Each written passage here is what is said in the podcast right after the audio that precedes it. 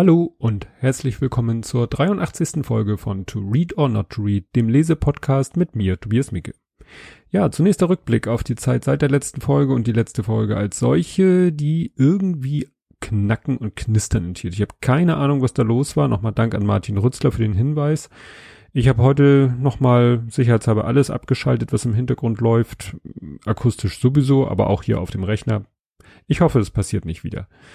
Ja, noch zur letzten Folge muss ich sagen, dass ich es doch ein bisschen schade fand, dass der Autor nicht irgendwie mein Tweet zur, ja, zur Bekanntgabe der neuen Folge retweetet hat. Das hat, haben öfters andere Autoren schon gemacht, aber na gut, Cellaby. Ja, was so in meinem Leben passiert ist, äh, erfahrt ihr in Ausführlichkeit an anderer Stelle. Also es war zum Beispiel Geschwistertag in der Sternbrücke und ich hatte ein Väterwochenende. Was es damit auf sich hat, da habe ich schon einen ganz festen Termin eingeplant für eine neue Folge in meinem Lebenspodcast. Dazu sage ich nach der, am Ende dieser Folge noch etwas. Ja, und zu solchen Themen wie G20 in Hamburg und so, klar, da habe ich mich mit dem Ole zusammen ausführlich drüber unterhalten im Blathering-Podcast. Ja, heute ist noch ein besonderer Tag. Mein Bruder hat heute Geburtstag, der ist drei Jahre jünger als ich. Und der hat mich mit, zusammen mit seiner Frau vor acht Monaten zum Onkel gemacht. Ne? Der ist jetzt selber auch Vater geworden, deutlich später als ich, aber das ist ja, kann ja jeder halten, wie er will. Ja, zu dieser Folge ist noch zu sagen, dass das äh, quasi das nachgeholte Double Feature ist. Ich habe es ja früher irgendwie immer hingekriegt, zu jeder äh, ja, Nuller-Sendung, also 10, 20, 30, 40 und so weiter, immer ein Double Feature zu machen. Das ist mir zur 80. nicht gelungen, aber es hatte sich da schon so angedeutet, dass ich irgendwie immer mehr Vorsprung äh, bekomme und da das letzte Buch, das Buch, was ich letztes Mal vorgestellt habe, doch relativ kurz war, habe ich es jetzt geschafft, in der Zeit zwei Bücher zu lesen und deswegen gibt's heute ein Double Feature. Ja, quasi äh, mit dem Oberthema Kampf ums Überleben. Und ja, dann kommen wir jetzt zum ersten Buch. Das erste Buch ist 2016 erschienen, heißt Der Tod kann mich mal. Der Untertitel ist schon fast eine Inhaltsangabe, nämlich zwölf schwerkranke Jugendliche erzählen ihre Geschichten für eine neue Sicht auf das Leben. Mit so einem Pseudo-Aufkleber, mit Expertinnen-Interviews, mit so einem Binnen-I. Ja, damit ist schon viel gesagt, aber zum Inhalt kommen wir ja erst später.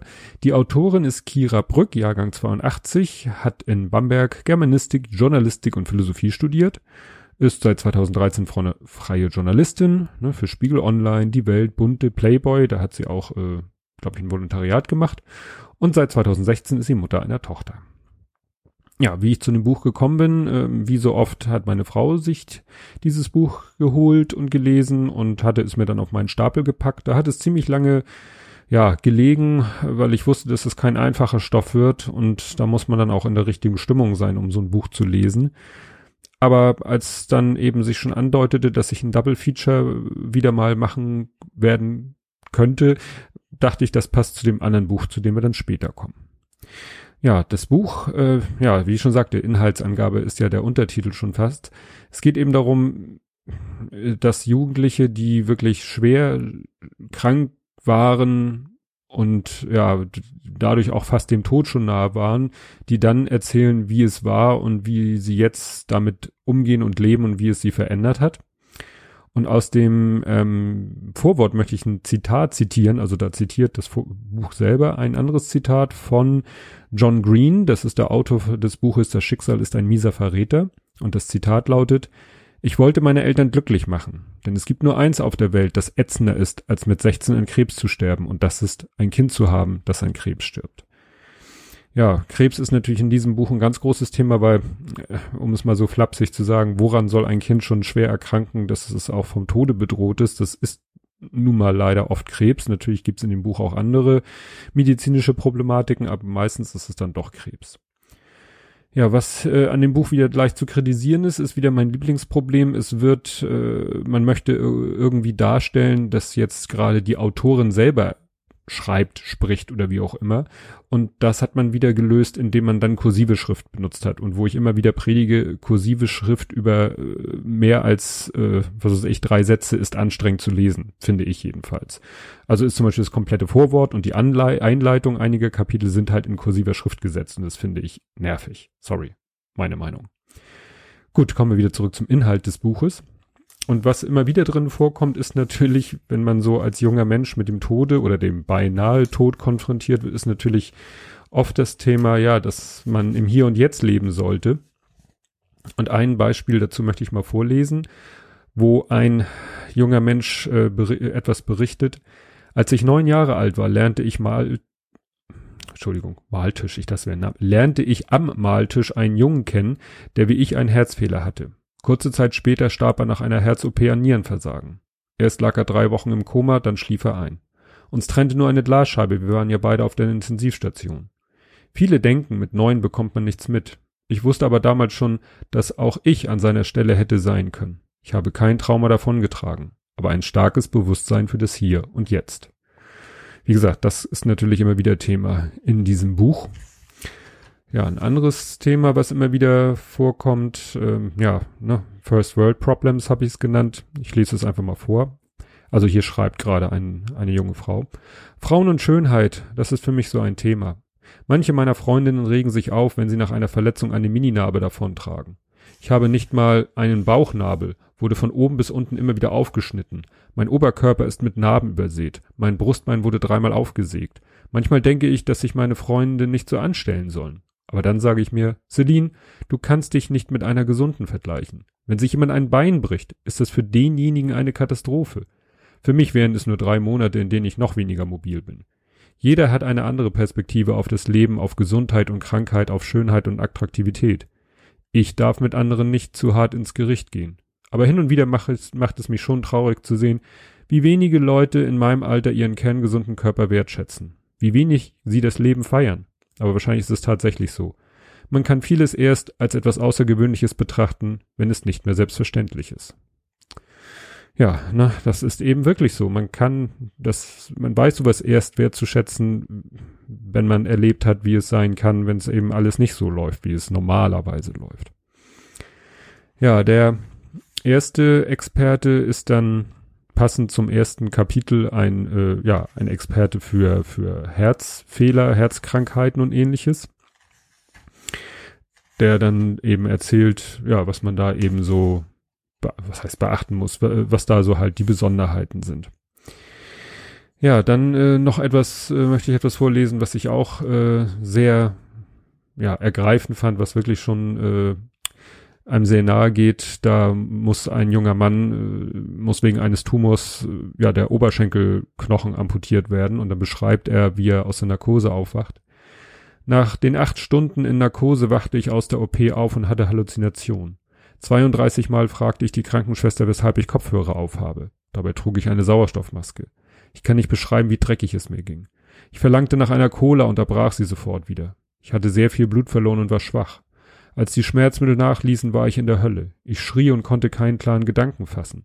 Die Ärzte wollten mir aber kein Morphium geben. Dann rief meine Mom bei meiner Onkologin in Augsburg an.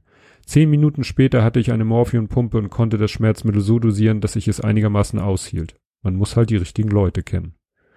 An diesem letzten Satz merkt man eben, dass viele dann auch, ja, manchmal so ein bisschen zum Sarkasmus äh, greifen, um dann irgendwie mit der Situation fertig zu werden. Ja, was ich dann auch äh, hatte, oder ein Zitat, was im Buch vorkommt, äh, was viele sagen, im Leben weißt du erst, was du hast, wenn du es verlierst. Wie zum Beispiel ein Bein hier in diesem Fall. Und das hat auch gerade letztens irgendwo auf Twitter einer gesagt. Und das erinnert mich dann immer an das Lied von Joni Mitchell, Big Yellow Taxi, in dem sie eben singt, You don't know what you've got till it's gone. Also erst wenn es weg ist, weißt du, wie sehr du es vermisst. Vorher hat man vielleicht nicht so viel Gedanken sich darüber gemacht. Erstmal vielleicht gar nicht daran, es zu verlieren oder hätte nie gedacht, dass es einen so, so stören würde, ne, wenn es dann weg ist. Ja, noch etwas, was so ähnlich ist wie, wie im Vorwort, was auch immer wieder Thema ist. Ich lese es erstmal vor. In einer Nacht morgens um vier rollte ich in den Raum mit den Tabletten. Er war nicht abgeschlossen. Ich wusste, ich könnte mich hier und jetzt umbringen. Es ist wirklich so, wie es in den Filmen gezeigt wird. Da siehst du dein Leben in zwei Minuten an dir vorbeiziehen. Ich fragte mich auf einmal, wie es meiner Familie und meinen Freunden gehen würde, wenn ich weg wäre, und mir wurde klar, wie egoistisch es von mir wäre, jetzt den finalen Schlussstrich zu ziehen. Ich habe nur für sie weitergemacht, für die Menschen in meinem Leben. Ne? Also So dieses, äh, also manche berichten eben davon, dass sie es nur deshalb durchgehalten haben, die Therapie oder die, die, ja, die Chemotherapie nur durchgehalten haben, die ganzen ätzenden Nebenwirkungen gar nicht, weil sie selber unbedingt am Leben bleiben wollten, sondern weil sie für ihre Angehörigen weiterleben wollten, weil sie es denen nicht antun wollten, quasi, ja, zu sterben. Weil sie wussten, mit wie viel Schmerz das für die Angehörigen verbunden sein würde. Ja, dann kommt hier ein, ein Interview mit einem, jetzt muss ich kurz gucken, was der Herr ist. Also wie gesagt, zwischendurch sind immer diese Expertinnen-Interviews. Das hier ist jetzt eine Diplompsychologin, die eben sich auch viel mit schwerkranken, sterbenskranken Menschen beschäftigt hat. Und die sagt hier zu der Frage, wie bringt man mehr Leben ins Leben? Also wie kostet man die Zeit, die man hat, richtig aus? Und dazu sagt sie, die Angst vor dem Tod ist eigentlich die Angst vor dem ungelebten Leben. Wer am Ende zurückschaut und sagen kann, dass er alles oder doch fast alles von dem gemacht, ausprobiert und gelebt hat, was ihm wichtig war, der muss sich vor dem Tod nicht fürchten. Und genau deswegen ist die Konfrontation mit dem Tod auch so wichtig, weil sie einen dazu bringt, das eigene Leben in dieser Hinsicht maximal zu hinterfragen. Um John Greenleaf Whittier zu zitieren, unter allen traurigen Worten der Zunge oder Feder sind die traurigsten diese, es hätte sein können. Na, auch wieder so. Dieses übliche Carpe Diem, nutze den Tag. Es ist immer leicht gesagt und äh, das ist natürlich, wenn man dieses Buch liest, denkt man natürlich dauernd daran, ja, ich sollte viel mehr das Leben genießen oder viel mehr wertschätzen, dieses Leben, das ich führe. Aber wenn man im Alltagsstress erstickt, äh, ja, dann ist das nicht so, fällt einem das nicht so leicht. Ja, etwas überrascht war ich dann über das Kapitel 9, weil da wurde ein Interview geführt mit einer Melanie, die ich persönlich kenne aus der Sternbrücke, die da auch äh, ab und zu mal Aufenthalte hatte, wenn wir da waren. Oder auch zu, was weiß ich, Tag der offenen Tür da mal war. Ja, im Kapitel 11 geht es dann um äh, ein Interview mit einem Palliativmediziner und das beginnt äh, mit einem Zitat aus einem Gedicht oder aus einer Geschichte. Lese ich jetzt erstmal vor. Ja, die Kinder, sogar die ganz Kleinen, hatten nicht irgendeinen Kindertod. Sie nahmen sich zusammen und starben das, was sie schon waren und das, was sie geworden wären. Ja, und das ist äh, aus die Aufzeichnung des Malte Lauritz Bricke von Rainer Maria Rilke. Und das erinnerte mich doch dann sehr an den Einschlafen-Podcast, weil mein Namensvetter da ja auch oft Rilke vorliest. Ich weiß nicht, ob er dies, dies hier vorgelesen hat, weil das ist, wie gesagt, ein kurzes Stück aus einem längeren äh, nicht, nicht so ein kurzes, knackiges Gedicht, aber es hat mich dann doch sehr irritiert, dass eben Rilke auch was geschrieben hat zum Thema Kindertod. Ja, was habe ich da noch vorzulesen? Also ihr merkt, ich lese sehr viel vor, weil es ist klar, ich wollte jetzt nicht einfach äh, auflisten, ja, und in Kapitel X geht es um Mensch Y, der an Krankheit Z äh, beinahe gestorben wäre. Das fand ich jetzt nicht so spannend, aber es geht hier darum, eben die Stellen hervorzuheben in dem Buch, die, die mich bewegt haben. Und dazu gehört auch hier das Interview mit einem Palliativmediziner, wo ich zwei Fragen und die Antworten dazu vorlesen möchte. Warum können Jugendliche so klare Entscheidungen für sich treffen? Für, für sie stirbt vielleicht weniger Zukunft als für die Eltern. Wenn ein Kind stirbt, stirbt ja auch alles, was es hätte werden können. Die Eltern verlieren die Zukunft ihres Kindes gleich mit. Das sehen sie natürlich viel deutlicher, denn die Zukunft ihrer Tochter oder ihres Sohnes ist auch ihre eigene Vergangenheit. Die Tanzschule, der Abiball, das erste Mal knutschen, all das wird das Kind nicht erleben. Aber Mutter und Vater wissen, wie schön und aufregend sich das alles anfühlt. Letzten Endes ist das eine antizipierte Trauer. Sie trauern um die Zukunft des Kindes. Können es Eltern überhaupt schaffen, den Tod ihres Kindes zu überwinden? Die Frage ist, was man mit überwinden meint. Verschwinden wird der Schmerz jedenfalls nie, der Verlust ist immer da, sagen die Betroffenen. Aber die Qualität ändert sich. Meine Aufgabe als Mediziner ist es, nach dem Tod des Kindes nach der Familie zu sehen. Wird die Trauer pathologisch, muss ich psychologische Hilfe organisieren. Ja, und das ist natürlich bei uns ein bisschen anders, da bei Justian ist ja nicht, äh, oder ist klar war, dass er, naja, nie zur Tanzschule gehen wird, nie einen Abiball feiern wird und auch wahrscheinlich nie knutschen wird war das sozusagen bei uns anders. Also, dass wir nicht gesagt haben, Mensch, was wäre, was, was entgeht ihm alles, was verpasst er alles, was verpassen wir alles. Das war ja abzusehen, dass dem nicht so sein würde. Ja, in der Mitte kommt dann kommen dann wie oft bei äh, Büchern, in denen man farbige Fotos unterbringen will, äh, ist ja im Mittelteil dann so in einem anderen Druckverfahren gedruckt auf glänzendem Papier Fotos von den Jugendlichen, die in dem Buch zu Wort kommen. Auch die Autorin selber ist abgebildet. Ja, die Experten nicht, wenn ich das richtig gesehen habe. Ja, wie gesagt, die Autorin, teilweise alleine, teilweise im Gespräch mit anderen. Ja, und dann geht's weiter mit ähm, Kapitel 14 ist dann äh, Ute Nerge, die Expertin, mit der sie sich unterhält. Und Ute Nerge kenne ich ja nun wirklich gut persönlich. Das fand ich dann interessant. Ähm, ich verlinkte auch nochmal die Folge 34, wo ich das Buch vorgestellt habe, Ein Regenbogen zu den Sternen. Das ist ja quasi die Biografie von Ute Nerge oder auch die Entstehungsgeschichte des Kinderhospiz Sternbrücke. Eine Sache wollte ich dann aber auch vorlesen aus dem Interview mit Ute Nerge, auch wieder Frage und Antwort. Gibt es einen richtigen Weg, wie man mit trauernden Eltern umgehen sollte? Ich erfahre immer wieder, dass sich ganze Freundeskreise zurückziehen, wenn eine Familie mit Krankheit und Tod konfrontiert wird. Die Familie gerät in eine Isolation. Dabei ist es gar nicht so schwer, sich angemessen zu verhalten. Ich rate, genau das zu sagen, was man fühlt. Ich bin sprachlos und traurig, sag mir, wie ich dir helfen kann. Das ist nie verkehrt, weil es die Wahrheit ist. Wenn die Worte fehlen, trotzdem da sein, Präsenz zeigen. Vielleicht einfach nur in den Arm nehmen. Das ist schon eine Hilfe für die Familien. Sich nicht mehr zu melden oder sich Schritt für Schritt zu entfernen, ist nicht der richtige Weg. So werden die Familien doppelt belastet. Also unbedingt im Austausch bleiben und das normale Leben weiterhin zu ihnen bringen. Denn niemand möchte in der schwersten Zeit ausgegrenzt und isoliert sein. Genau dafür gibt es ja auch die Sternbrücke. Der Austausch ist gerade dann so wichtig, wenn das Leben aus den Fugen gerät. Auch das Miteinander Schweigen ist eine Form der Gemeinsamkeit. Ja, dem kann ich nur zustimmen. Ja, was ist sonst noch zu sagen? Im Kapitel 15 äh, geht es um einen Menschen, der einen Knochentumor hatte und er beschreibt das so, es begann mit einer Schwellung am linken Knie. Da hatte ich dann selber so einen kleinen, ja, Flashback, weil ich hatte auch mal Tumor, doch, ich glaube rein medizinisch-technisch war es ein Tumor. Ich hatte mal ein Neurofibrom, Fibrom, so nennt sich das. Das ist so ein Tumor, der von Nervenzellengewebe aus sich entwickelt hat in der, in der Wade. Und irgendwann habe ich dann auch gedacht, hm, irgendwie ist die eine Wade größer als die andere, habe mir da aber nichts bei gedacht. Und als ich dann zum Arzt ging, hat der Tumor doch schon fast die komplette Wade ausgefüllt und die Muskeln verdrängt, so dass ich dann schon Probleme beim Treppensteigen hatten. Der ist dann entfernt worden, ähm, operativ natürlich auch untersucht, analysiert worden, sage ich mal, war alles gutartig.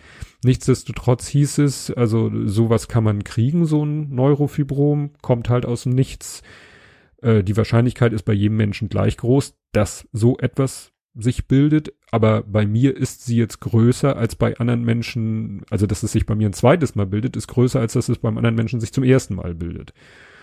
Und das macht natürlich, ich denke da nicht jeden Tag dran, aber es macht natürlich schon so ein bisschen nervös, wenn dann irgendwie irgendwas nicht am Körper so ist, wie es sein sollte. Was weiß ich mal, ein Lymphknoten geschwollen ist, wo man eigentlich keine, keinen Grund für sieht, dann ist es ja doch ein bisschen, hm. Tja, da gibt's nämlich auch noch ein schönes Zitat. Ähm, am meisten Sorgen mache ich mir um meine Mutter. Wahrscheinlich ist es noch beschissener, einen geliebten Menschen leiden zu sehen, als selbst zu leiden. Und das kann ich eben nur bestätigen, weil ich ein sehr, sehr, sehr, sehr, sehr mitfühlender Mensch bin. Ich kann mir auch manche Sachen im Fernsehen nicht angucken, wenn Menschen ja so äh, sich wissentlich oder unwissentlich äh, vor anderen Leuten blamieren. Also dieses Fremdschämen ist mir, ist bei mir sehr, sehr ausgeprägt und deswegen da und von schlimmeren Sachen mal, also von echten Leiden mal ganz abgesehen.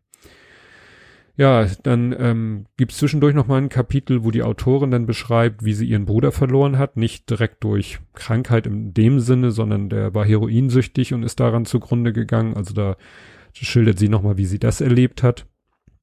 Und ähm, mit einem der letzten Kapitel, wenn nicht dem letzten Kapitel, da spricht sie dann auch mit einer verwaisten Mutter, weil die Leute, die sie interviewt, klar, die haben es alle überlebt, sonst hätte sie sie nicht interviewen können. Und ich meine auch nicht, dass jemand nach dem Interview noch verstorben ist. Aber in diesem einen Fall unterhält sie sich halt mit einer Mutter. Es geht halt nicht immer gut aus. Die, die es in dem Buch zu Wort kommen, die es überlebt haben, die haben das, die hat das natürlich geprägt und ähm, ja, die, die hat das teilweise sehr reif gemacht schon in jungen Jahren. Ähm, die sehen die Welt mit anderen Augen, aber es ist natürlich, äh, man kann ja nicht sagen, sowas sollte jeder Mensch erleben, damit er die Welt mit anderen Augen sieht. Das ist so, wie nicht jeder in das Weltall fliegen kann, um mal die Erde von weit weg zu sehen, wo die Astronauten sagen, dass das ändert auch den Blick aufs Leben als solches. Ja, das eine wünscht man jedem, dass er mal die Welt vom Weltall aus sehen kann. Das andere, dass er irgendwie dem Tode nahe ist und dann äh, das Leben mehr zu schätzen weiß, das wünscht man ja keinem.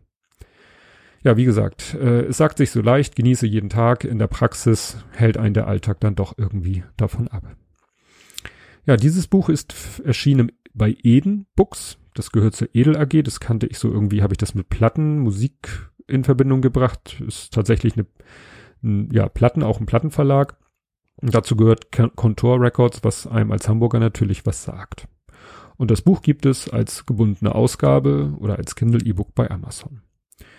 Ja, damit kommen wir zum zweiten Buch und es wird weiter kein leichtes Thema. Das Buch ist erschienen im Juni 2015, trägt den Titel Tim lebt und hat den Untertitel Wie uns ein Junge, den es nicht geben sollte, die Augen geöffnet hat. Das macht dann natürlich schon stutzig, aber da komme ich ja gleich mehr zu.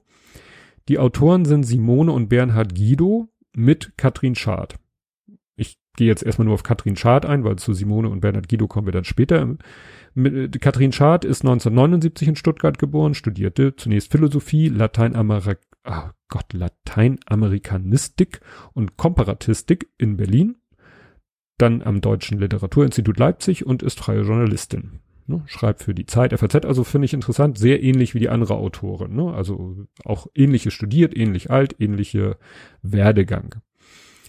Ja, das Buch auch, meine Frau hat sich's gekauft, gelesen und mir auf den Stapel gelegt.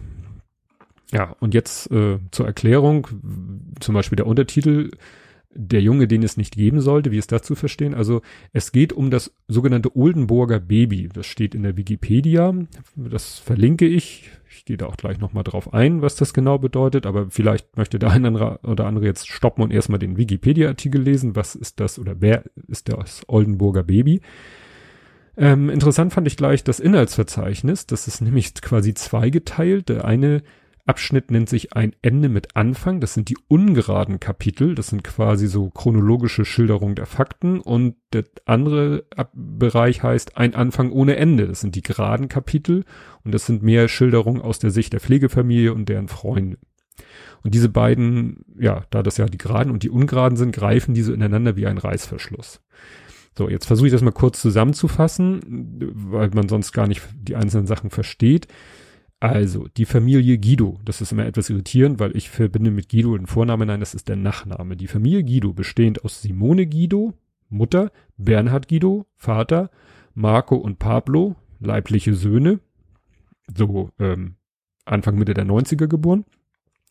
Die ähm, sagen sich irgendwann, Mensch, wir möchten noch ein Familienmitglied mehr, aber ähm, wir würden gerne mal ein Pflegekind aufnehmen, machen dann auch so einen Kursus oder so eine Ausbildung und stehen dann auf der Liste für Eltern, die Pflegekinder annehmen, haben dann auch schon mal so Kurzzeitpflegekinder bei sich.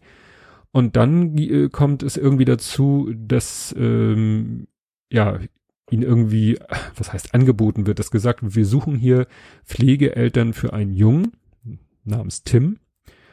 Und dieser Tim, der sollte eigentlich in der 25. Schwangerschaftswoche, das ist ganz wichtig, in der 25. Schwangerschaftswoche sollte der abgetrieben werden, weil bei einer pränataldiagnostischen Untersuchung festgestellt wurde, er wird mit dem Down-Syndrom geboren.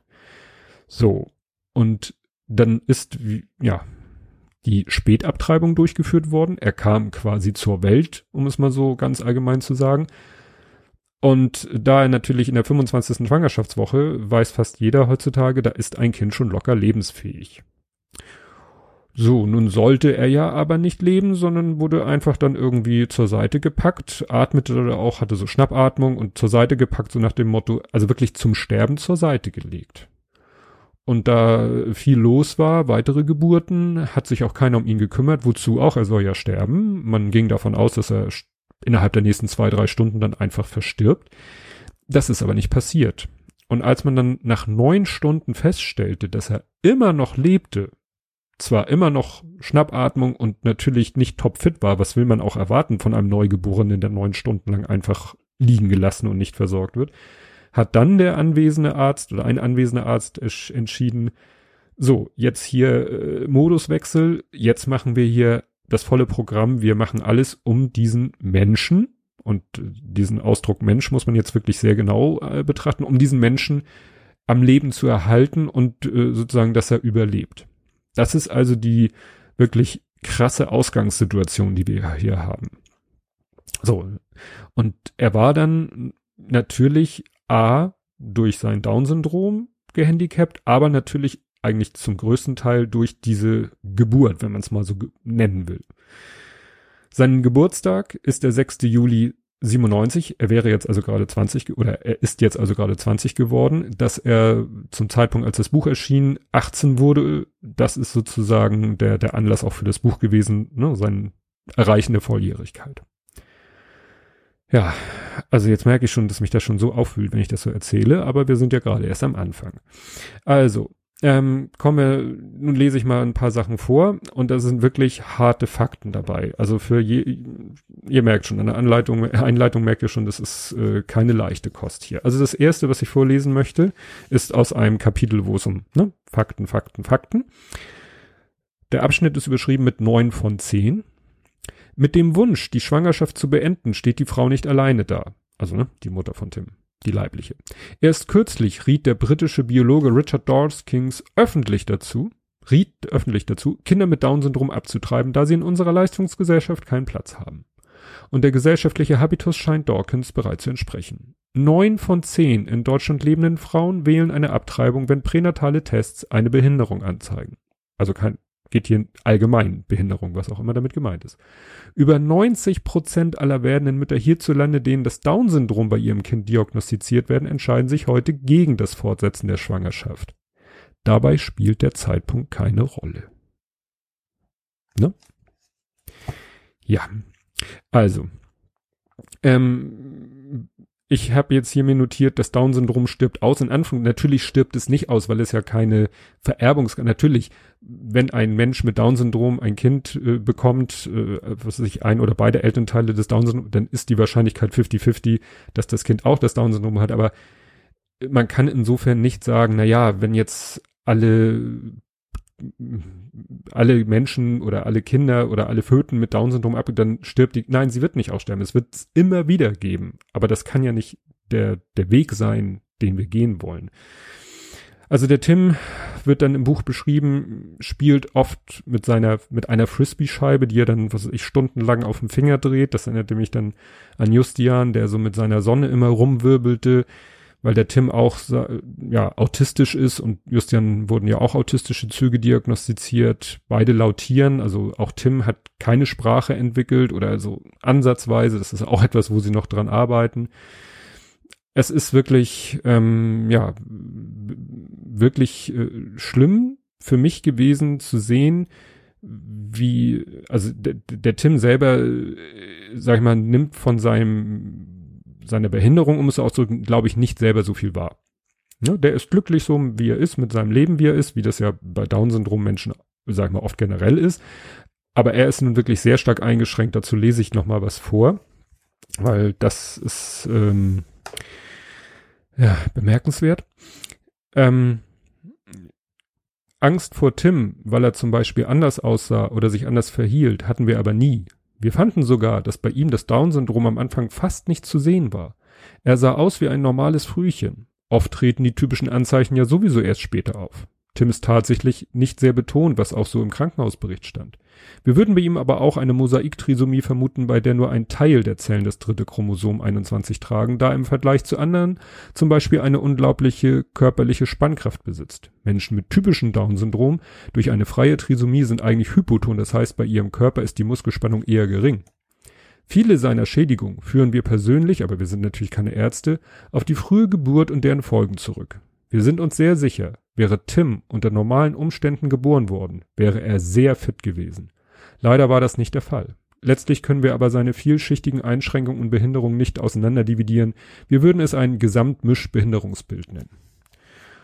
Und das ist natürlich etwas, was mich sehr nachdenklich gemacht hat, weil ähm, ich kenne nun auch, ähm, habe nun auch viele Kinder groß werden sehen mit Down-Syndrom und eben auch mit un extrem unterschiedlich ausgeprägten Down-Syndrom. Und man hat leider, finde ich, äh, entweder das eine Extrembild oder das andere Extrembild in der Öffentlichkeit. Entweder man hat die Menschen mit Down-Syndrom, die, was weiß ich, äh, so fit sind, dass sie auch geistig so fit sind, dass sie Schauspieler, Lehrer oder sonst was werden können aber so das Bild, was wahrscheinlich eher Frauen so gezeigt wird, wenn ähm, festgestellt wird, dass ihr ungeborenes Kind das Down-Syndrom hat, sind wahrscheinlich eher die anderen Extremfälle ähm, mit, was weiß ich, sehr stark ausgeprägten autistischen Zügen, mit äh, Herzfehler und mit allem, was das Down-Syndrom in der Extremform halt mit sich bringen kann.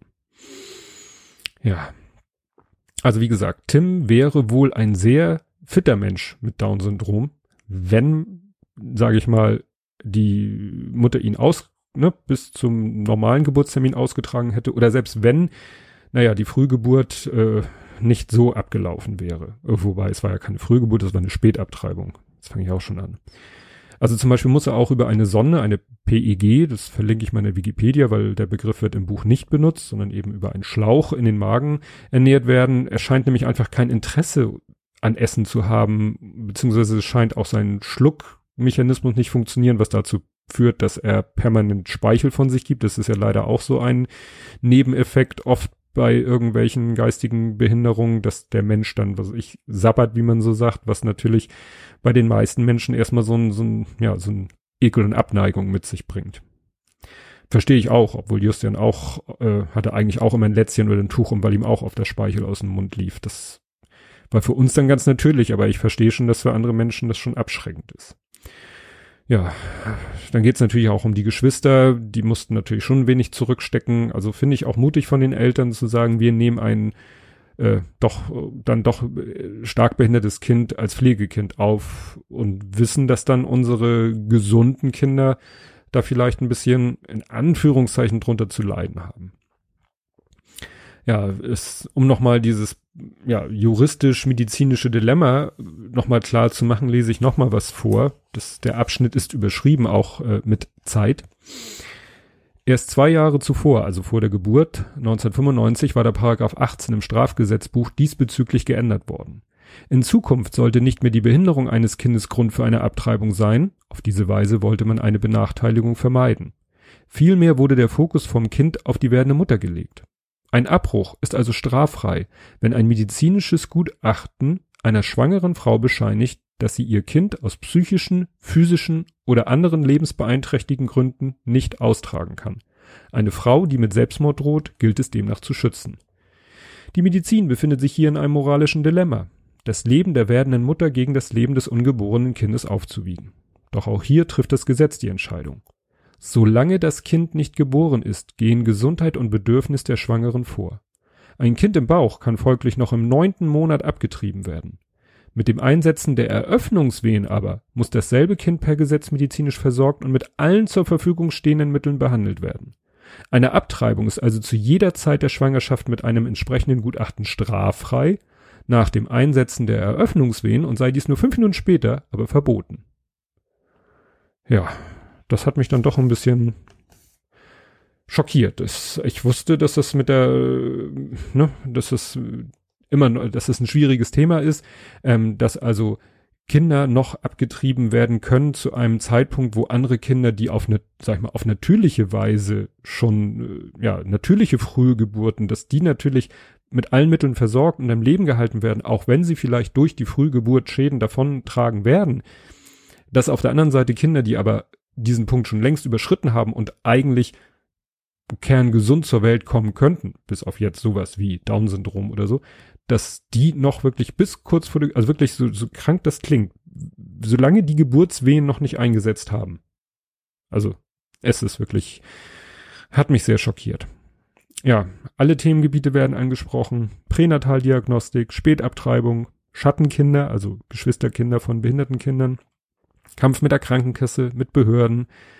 Ja, die leibliche Mutter wollte zu keinem Zeitpunkt etwas von ihrem, also von dem Moment, wo die Diagnose kam, Down-Syndrom, wollte die Mutter nichts mehr von ihrem Kind wissen, nach der Geburt nicht, also nachdem dann das Kind, ja, doch am Leben war. der Vater dann doch nach der Geburt schon, also er hat sozusagen die Entscheidung seiner Frau mitgetragen, aber als das, als Tim dann lebte, hat er sich dann doch mit ihm auseinandergesetzt, also die Familie ab und zu besucht, allerdings nur bis zum Tod seiner Frau, wo im Buch nicht ganz klar gesagt wird, wieso die gestorben ist. Es hieß dann nur, ja, in den Medien wurde gesagt, es wäre ein Suizid, das hat er bestritten, also aber weiter wird er nicht drauf eingegangen. Ja, vielleicht hat wirklich diese Geburt der Frau doch irgendwie einen, einen, sag ich mal, psychischen Schaden zugefügt, an dem sie dann irgendwie, ja, zerbrochen ist. Aber es geht in diesem Buch eben mehr um Tim. Ja, die Familie Guido, sage ich mal so, ist dann schon sehr speziell. Sie entscheiden sich dann nämlich noch ein Kind aufzunehmen, ein Pflegekind. Auch wieder eins mit Down-Syndrom, aber diesmal in einer, sage ich mal, deutlich schwächeren Form. Ne, wie ich schon sagte, es gibt da eben kein Schwarz-Weiß, es gibt da ein, ein breites Spektrum von bis. Ne, also die Melissa, mit der kann man sich offensichtlich, so wie es im Buch geschrieben ist, normal unterhalten. Gut, sie ist vielleicht manchmal auch ein bisschen ja, wie soll ich sagen, übertrieben bockig, wie man das vielleicht von einem Menschen in dem Alter nicht mehr erwarten würde, aber das könnte auch einfach nur ein Charakterzug sein. Kurz nachdem sie die äh, Melissa aufgenommen haben, also das, die Entscheidung hing nicht damit zusammen, wurde dann den äh, Guidos, also ne, Simone und Bernhard Guido, die Bundesverdienstmedaille verliehen für ihre, ja, dafür, dass sie den Tim aufgenommen haben.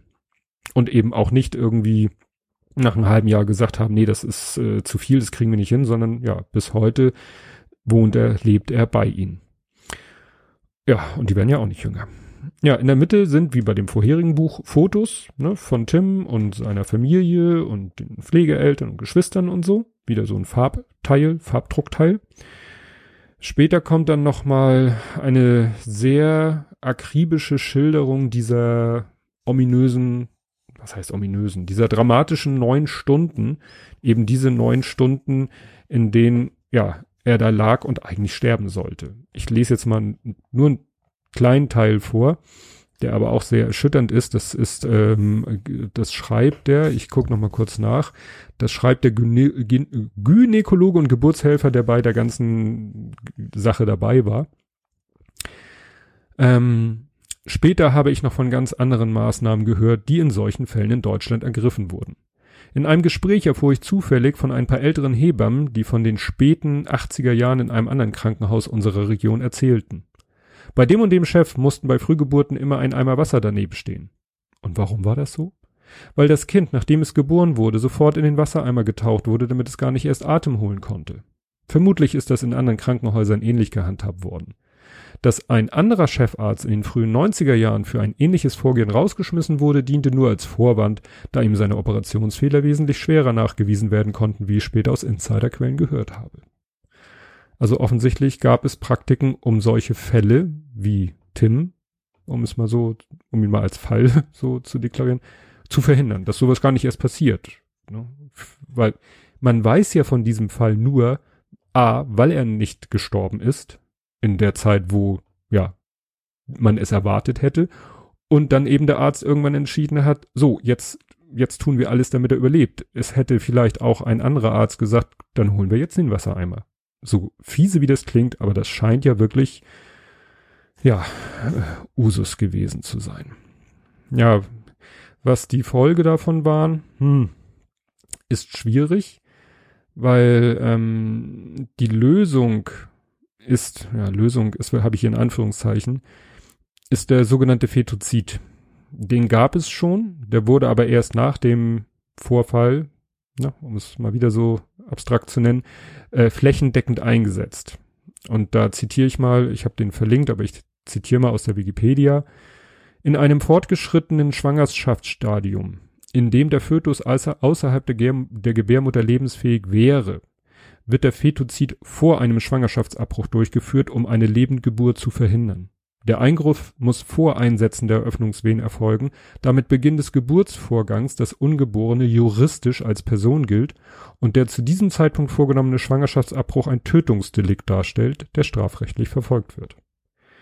Also um zu verhindern, dass es ja nochmal irgendwie zu so einem Fall Tim kommt, ja, geht man jetzt auf Nummer sicher und äh, tötet den Fotos, der eben dadurch, dass er noch nicht geboren ist, noch kein Mensch ist. So einfach. Sarkasmus für die, die es nicht raushören. Ja, makaber aber wahr, wäre Tim wie, ja, wie geplant, habe ich hier in Anführungszeichen, ich muss das immer dazu sagen, weil ich schreibe mir hier Notizen mit Anführungszeichen, die hört ihr ja nicht. Also wäre Tim in Anführungszeichen wie geplant gestorben, wäre man bei der alten Praxis vielleicht geblieben. Sprich, Wassereimer, Wärmelampe, interessanterweise heißt es an einer Stelle, man hat die Kinder dann bewusst unter die Wärmelampe gelegt, weil das ihren Tod herbeigeführt, schneller herbeigeführt hat. Er wurde nämlich nicht unter die Wärmelampe gelegt, dadurch unterkühlt und das hat ihm sozusagen das Überleben ermöglicht. Ja, aber generell halt dieses Nichtstun nach dem Motto, das Kind, ich sag mal, aus dem Mutterleib rausholen, zur Seite legen und ein paar Stunden warten. Ja, bei der Praxis wäre man wahrscheinlich geblieben. Jetzt gibt's halt den Fetozid. Das ist natürlich ähm, eine rein technische Lösung für ein moralisch, ethisch, gesellschaftlich, juristisches Problem. Ja, dann gibt's noch das Kapitel 9. Und das äh, heißt schlicht und ergreifend die Schuldfrage und wird mit einem kurzen Text eingeleitet, den ich mal vorlesen möchte, weil das natürlich hier auch eine ganz wichtige Frage ist, die Schuldfrage. Wenn dem Menschen ein Unglück widerfährt, neigt er dazu, einen Schuldigen zu suchen. Er glaubt, wenn jemand die Verantwortung für ein Ereignis übernimmt, die Schuld auf sich lädt, wird die eigene Last erträglicher. Oftmals erkennt er erst im Nachhinein, dass jemand schuldig zu sprechen weder Trauer noch Leid zu lindern vermag. Vielleicht erfährt er für einen Augenblick Genugtuung, aber mit Sicherheit keine dauerhafte Befreiung von der Vergangenheit. Wer trägt Schuld in Tims Fall? Und was würde sich für ihn ändern, wenn jemand diese Schuld auf sich nehmen würde? Ne? Das ist nämlich hier auch in diesem neunten Kapitel die Frage. Ja gut, bei Justian gibt's keine Schuldfrage. Ich kenne aber, ich war ja, wie ich eingangs erwähnte, auf meinem Väterwochenende, wo ich mich mit anderen Vätern getroffen habe, die auch alle ein Kind verloren haben. Und da gibt es schon Fälle, wo man von Schuld sprechen kann. Also wenn, sag ich mal, äh, der eigene Sohn auf der Landstraße stirbt, weil ein besoffener Autofahrer meint, er müsste mal im Gegenverkehr fahren, dann ist die Frage nach der Schuld doch relativ eindeutig. Oder wenn jemand seinen Sohn verliert, der im Auto auf dem Rücksatz im Kindersitz sitzt, und man am Stauende steht und der LKW-Fahrer von hinten irgendwie, was weiß ich, übermüdet ist oder warum auch immer nicht rechtzeitig bremst und das eigene Auto zu klump fährt, einen selber, ja, Monate, Wochen, Monate lang ins Koma schickt und das dabei eben das eigene Kind zu Tode kommt. Ich glaube, da ist es wirklich, ähm, naja, keine Frage, wer da Schuld hat. Aber es macht das, es macht den Verlust nicht einfacher zu ertragen. Ja, äh, dann geht es in diesem Buch auch an einer Stelle ausführlich um das Thema Delfintherapie. Dem Thema Delfintherapie standen standen, weil es uns nicht mehr betrifft, meine Frau und ich immer eher skeptisch gegenüber. Es wurde an manchen Stellen gesagt, dass diese Delfintherapie doch eher auch so einen Placebo-Effekt hat, weil ne, einfach diese, dieser Ortswechsel, der damit verbunden ist und dass die ganze Familie mal rauskommt und abschaltet und so. Gut, wir haben es nie, nie versucht und äh, hier bei Tim ist es so, ihm scheint es sehr geholfen zu haben und das, äh, sag mal, das ist wieder dieses Homöopathie-Argument, äh, der Erfolg gibt denen recht. Problem ist natürlich, dass es immer mit immensen Kosten verbunden ist, die meistens dann von Dritten durch Spenden aufgebracht wird, aber ich sag mal, man kann sein Geld auch für deutlich blödere Sachen ausgeben. Dann lieber für eine Delfintherapie Ne? Und wenn es wirklich dann eine indirekte Wirkung, positive Wirkung hat, hat sie schon ihren Zweck erfüllt. Ja, für die, für die Familie Guido ist es dann aber mit Melissa, dem zweiten Pflegekind mit Down-Syndrom, noch nicht genug gewesen, weil die Guidos haben sich immer drei, nein, fünf Kinder gewünscht und deshalb haben sie dann so zum Ende des Buches äh, noch ein drittes Pflegekind aufgenommen, Naomi, auch mit Down-Syndrom wo natürlich auch das Umfeld sich Sorgen macht, wird das vielleicht irgendwann zu viel. Die Guidos, ne, das Ehepaar Guido wird natürlich, wie ich vorhin schon erwähnt habe, wird auch nicht jünger. Ähm, aber es ist halt ihr Traum, so lange wie sie die Kraft haben, ja, eben für andere Menschen da zu sein, die es, die sie brauchen. Ja, bei Tim ist es eben so, wie gesagt, in dem Buch geht es darum, dass es sein 18. Geburtstag kommt, naht, wobei das mit dem Veröffentlichungstermin des Buches nicht hinkommt, na egal. Also, ähm, wie ist seine Zukunft? Also es wird einmal im Buch erwähnt, dass er eigentlich mit 18 die Schule verlassen müsste, aber die Schule gesagt hat, ja, er kriegt so, ja, wieder blödes Wort, Gnadenfrist. Er darf noch bis 22 in der Schule bleiben, weil was soll ein Mensch tun, der so wie er, äh, ja, in seiner eigenen Welt lebt und, und, ja, äh, seine, eigentlich keine Kommunikation so richtig möglich ist. Gut, seine Eltern verstehen ihn, bisschen Gebärden macht, kann er auch machen und verstehen, aber dem jetzt zu sagen, hier, äh, was weiß ich, sortier mal Schrauben oder so, so diese klassischen Klischeearbeiten, also das wäre nämlich seine Perspektive, eine Behindertenwerkstatt, ja, ne, hat doch keinen Sinn. Also in unserem engsten Freundeskreis kennen wir eine Frau, die hat eine auch schwerst mehrfach behinderte Tochter, äh, ironischerweise ein Frühchen, also ein Kind, was auf natürliche Weise, aber viel zu früh zur Welt kam und dadurch schwere, wirklich schwere geistige äh, ja, Schäden davongetragen hat, die sich auch eben körperlich auswirken. Die sitzt im Rollstuhl. Und ja, die ist jetzt auch 18 geworden, ist aus der Schule raus und jetzt ist auch die Frage, was, was soll jetzt mit ihr passieren? Wie soll sie quasi ihren Alltag verleben?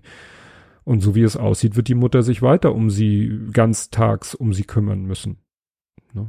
Weil es keine Alternative gibt, außer in ein Pflegeheim. Das wäre aber ein Altenpflegeheim, weil es gibt keine Pflegeheime für 18-jährige behinderte Menschen.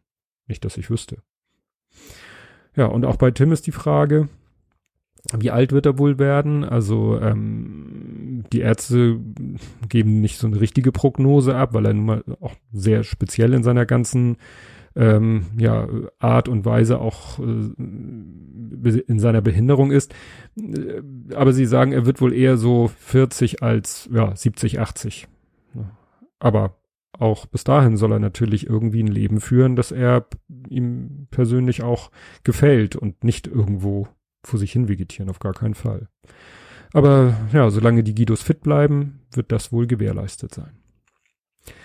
Ja, erschienen ist das Buch im Adeo Verlag, der gehört zu Gerd Medien mit TH, das sagte mir nichts. Interessant äh, in, in der Wikipedia steht, ist ein deutscher christlicher Buch- und Musikverlag. Also, dass ein Verlag sich dieses Themas annimmt, finde ich sehr gut. Äh, ich habe jetzt nicht den Eindruck gehabt, ich habe es ja erst hinterher gelesen, dass es ein christlicher Buchverlag ist, aber es ist in diesem Buch nichts christlich, religiöses oder sonst irgendwas. Und die, die Standpunkte, die hier vertreten werden, kann ich voll und ganz mittragen und sind auch wirklich sachlich, äh, überhaupt nicht emotional, sondern wirklich sehr sachlich und sehr, ja, ja, sehr lebensnah. Gut, äh, gebundene Ausgabe gibt's genau wie eine Kindle E-Book Ausgabe bei Amazon. Und das soll es zu diesen beiden Büchern gewesen sein. So, das war jetzt anstrengend. Ja, kommt der Ausblick auf die Zeit bis zur nächsten Folge. Ich, wir haben ein Elterngruppentreffen, das heißt, es trifft, treffen sich die Eltern, die zusammen bei den verwaisten Eltern in einer Elterngruppe waren. Da werde ich dann auch im Justian Podcast drüber berichten. Und den werde ich aufnehmen im Rahmen der Night of the Podcast am 22.07. Ich habe da nämlich gesehen, da war irgendwie noch eine Lücke im Sendeplan, da war so eine halbe, sind ja immer so Halbstunden-Segmente. Und ja, da habe ich dann irgendwie, hat mich diese Lücke so angeguckt und irgendwann habe ich mir einen Ruck gegeben und habe gesagt, dann nimmst du diese halbe Stunde und dann nimmst du den nächsten Justian-Podcast auf. Genug zu erzählen werde ich dann haben. Werde ich dann auch verlinken. Und das soll's gewesen sein. Tschüss.